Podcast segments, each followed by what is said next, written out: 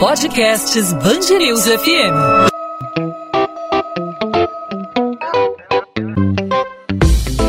Dois às 20, com Maurício Bastos e Luana Bernardes. Os audiobooks estão cada vez mais em alta e as editoras especializadas nesse tipo de livro vão marcar presença na Bienal do Livro entre os dias 3 e 12 de dezembro no Rio Centro, na Zona Oeste do Rio. Assim como o rádio, né, a tecnologia otimiza o tempo de quem quer fazer uma boa leitura, mas precisa conciliar o hábito com a correria do dia a dia. Se identificou, né? Acompanhar histórias nesse formato faz parte de uma tendência mundial de consumo digital de livros que vê o Brasil como um dos seus mercados mais promissores. No país, as principais editoras já se movimentam com o objetivo de construir um acervo significativo de audiobooks. As narrações são feitas por um ator, dublador, narrador profissional e seguem exatamente o conteúdo escrito. Para falar sobre esse assunto, hoje a gente conversa com Rafael Lunes, sócio fundador do Esquilo, plataforma de distribuição de livros digitais e audiobooks. Rafael, seja bem-vindo ao podcast 2 às 20, tudo bem? Obrigado, Luana, pela oportunidade. Tudo bem? Tudo ótimo, obrigada, Rafael.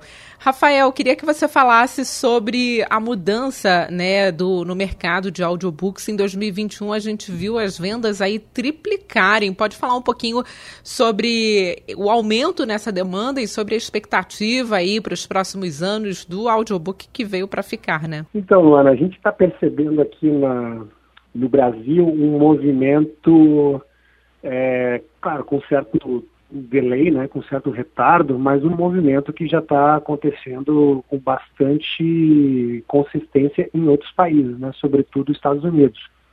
É, nos Estados Unidos, é, o audiobook já é uma realidade, né, na verdade é um formato que tem uma curva de crescimento maior do que o próprio e-book, né, maior que o próprio, é, digamos, livro digital, né, no modo leitura, e, e essa tendência vem chegando é, num passado recente um pouco mais grada, gradual, né? E aqui nos últimos nos últimos anos, aqui sobretudo nesse período pandemia, aí é, veio numa curva bastante inclinada, tá? De crescimento.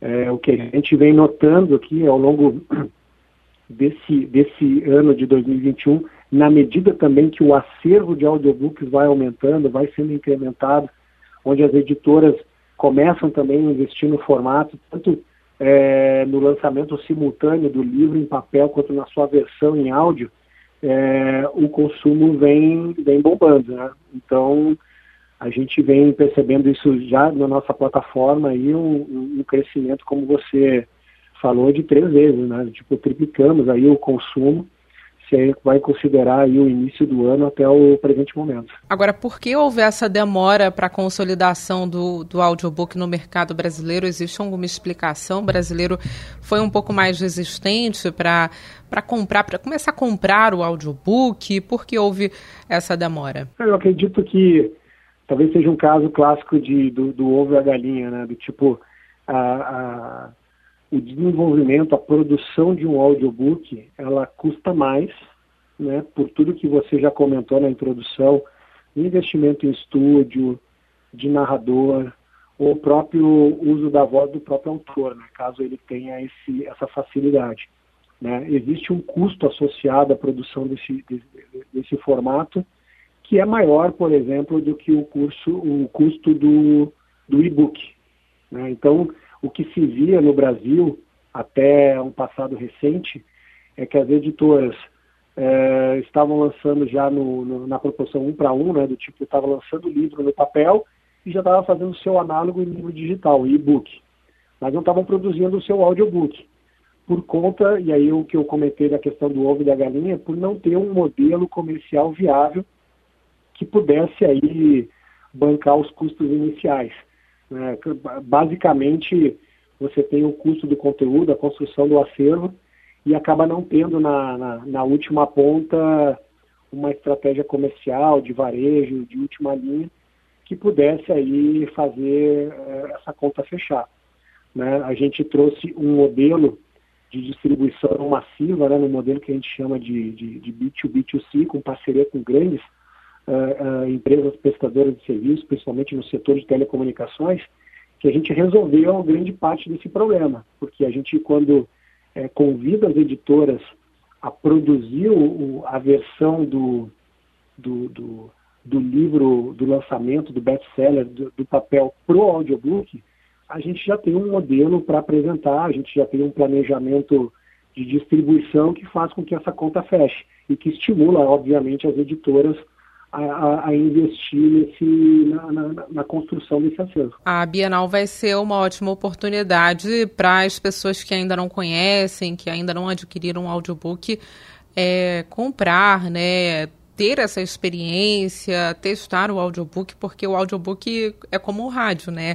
É aquela magia que você pode ouvir o livro, né, acompanhar a história fazendo outras coisas, dirigindo, lavando louça, é, amamentando, né? Muitas mães fazem isso, elas costumam ouvir o audiobook enquanto estão amamentando. É, você acha que a difusão do audiobook vai ser maior aí a partir da Bienal, que é um evento que reúne tantas pessoas, tantos jovens. Vocês esperam essa, essa difusão ainda maior na Bienal? Exatamente, Joana. Assim, na, na, verdade, é muito importante o posicionamento é, de uma plataforma de distribuição de audiobook como o, o Esquilo na Bienal.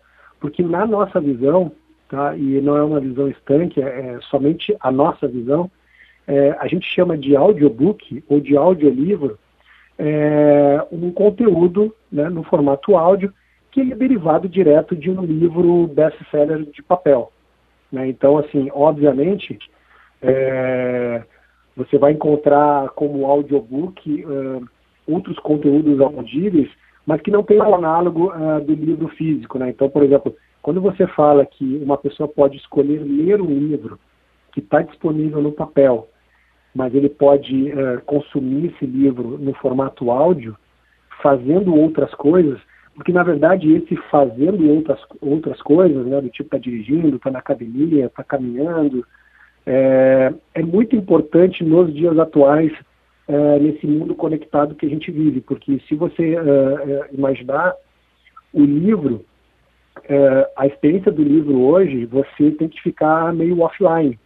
Né? Então você concorre com outras plataformas conectadas que são muito, que tem um apelo uh, massivo muito maior, né? Então você vai ter que, dentro das 24 horas do indivíduo, é, tirando aí as 8 horas uh, padrão de sono, você vai ter que encontrar algum momento que esse cara vai querer consumir uh, livros, né? Então ele vai ter que você vai brigar com outras plataformas de vídeo, né? Você vai brigar com Netflix, você vai brigar com Spotify.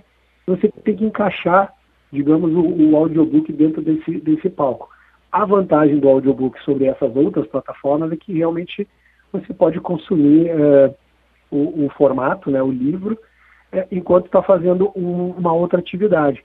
A gente aposta muito na, na, na, exposição desse, desse conceito, dessa, dessa ideia na Bienal, porque a Bienal, historicamente, é o lugar do livro físico. Né? E a gente nada mais é, está fazendo né, do que trazer todo esse universo literário do mundo físico, do mundo papel, para um formato muito mais aderente aos dias atuais. Né? E a beleza, né, do audiobook também é o incentivo à leitura, né? Porque dessa forma você consegue incentivar cada vez mais leitores que vão se atualizar sobre os diferentes assuntos. A beleza também é baixar o audiobook em inglês para treinar, a pessoa que está estudando, né, treinar aí outra língua. São vários benefícios, né? É, as possibilidades são infinitas, né? Na verdade, é, o audiobook bem produzido, é, bem gravado, ele te traz um, uma experiência muito mais imersiva, né? Do tipo, a gente tem é, alguns livros no nosso catálogo que a narração é do próprio autor, né? Isso empresta uh, uma imersão, uma experiência uh, de consumo de conteúdo totalmente diferenciada do que uh, a contratação, por exemplo, de uma narração terceira. não que, que, que, que, se perca, né, se tenha muita, muita diferença, mas assim, por exemplo, a gente tem um livro que é o Carandiru, do Drauzio Varela, narrado pelo próprio Drauzio Varela, né? Então, a experiência de ouvir o Drauzio contando aquela história do Carandiru, que, que virou filme, inclusive, ela é completamente inovadora, né? E, e, é apaixonante. Agora, Rafael, você pode explicar um pouquinho para o ouvinte que está acompanhando agora o podcast, que ainda não comprou um audiobook, como a pessoa pode comprar um audiobook e como até, inclusive, usar a plataforma Esquilo, né? O aplicativo. Estou aqui com ele em mãos. Tem vários livros gratuitos, né? Mas há possibilidade de compra também de audiobook. É, o que, o que a gente tem hoje, a gente tem. Uh os nossos aplicativos, daí falando específico do audiobook, a gente tem o aplicativo de e-book também, mas a gente tem um aplicativo especialista no audiobook, né, totalmente dedicado ao formato.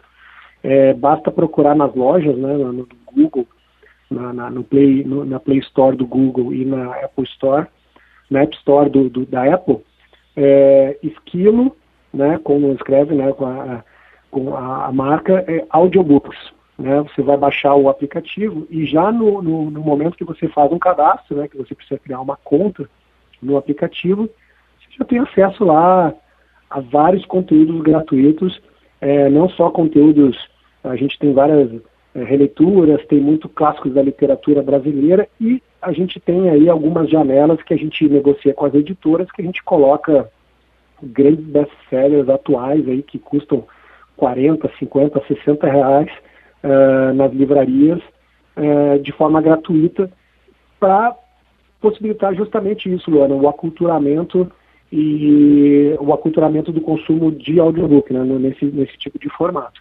A gente tem uma parceria muito forte com, com, com várias operadoras de telecomunicações, né, então é, quando você, é, quando o, o, usuário fizer uma conta, ele pode ter já com as informações que a gente cruza na base um benefício de, de, de conteúdo premium já dentro do, do, do, seu pacote de telefonia, que ele já contratou uh, da sua operadora.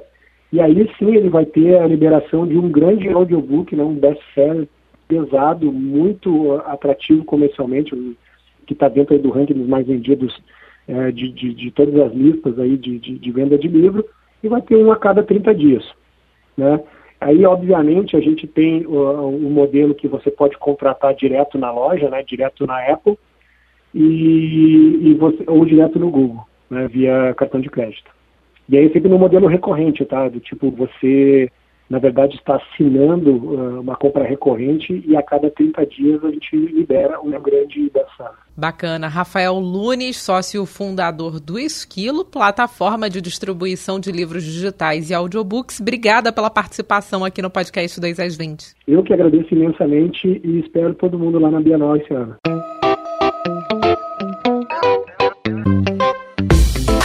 2 às 20, com Maurício Bastos e Luana Bernardes.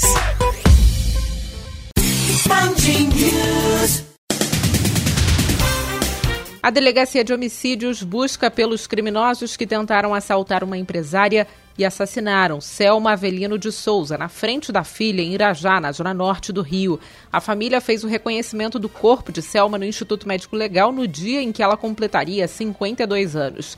Vanessa Moraes estava com a mãe dentro do carro que a vítima ganhou do marido há apenas duas semanas quando o crime aconteceu nesta quinta-feira. A empresária estava a 500 metros de casa quando foi morta com um tiro no peito, mesmo sem reagir, segundo a filha.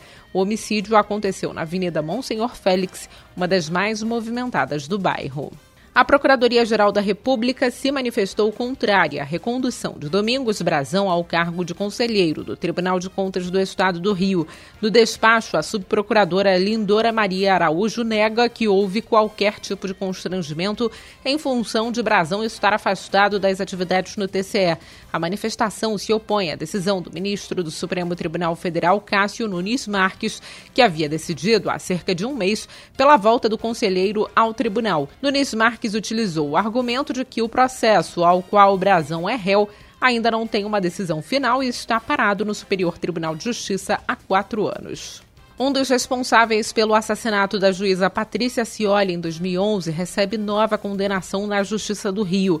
De acordo com a decisão da juíza Tula Mello, o policial militar Sami dos Santos Quintanilha deve cumprir nova pena de 34 anos de prisão e quatro meses em regime inicialmente fechado pelos crimes de homicídio e fraude processual. De acordo com a Justiça do Rio, a execução da juíza Patrícia Cioli foi motivada por uma condenação determinada por ela aos responsáveis pela morte de um jovem de 18 anos com deficiência mental. Depois do julgamento, os criminosos prepararam uma emboscada e executaram a juíza com 21 tiros em Niterói, na região metropolitana do Rio. Moradores do Rio que tomaram a dose única da Janssen vão tomar um reforço do imunizante. A medida vai de encontro à recomendação do Ministério da Saúde, que prevê uma segunda dose da Janssen, mais a dose de reforço com outro imunizante. Segundo o secretário municipal de saúde, Daniel Sorães, esta recomendação não possui respaldo da Agência de Vigilância Sanitária e não é adotada em nenhum país do mundo. A Prefeitura do Rio espera receber 200 mil doses da Janssen na primeira semana de dezembro,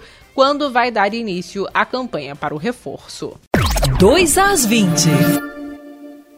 Podcast 2 às 20 vai ficando por aqui. Nesta sexta-feira, Maurício ficou fora do podcast, acompanhando outras pautas aqui da Band News FM. Ele volta na segunda-feira comigo, Luana Bernardes. Até lá você pode entrar em contato comigo pela minha rede social, meu Instagram, Bernardes Luana, Luana com dois N's, onde eu falo sobre a coluna de literatura aqui da Band News FM do Rio de Janeiro e sobre minhas leituras. Tchau, tchau.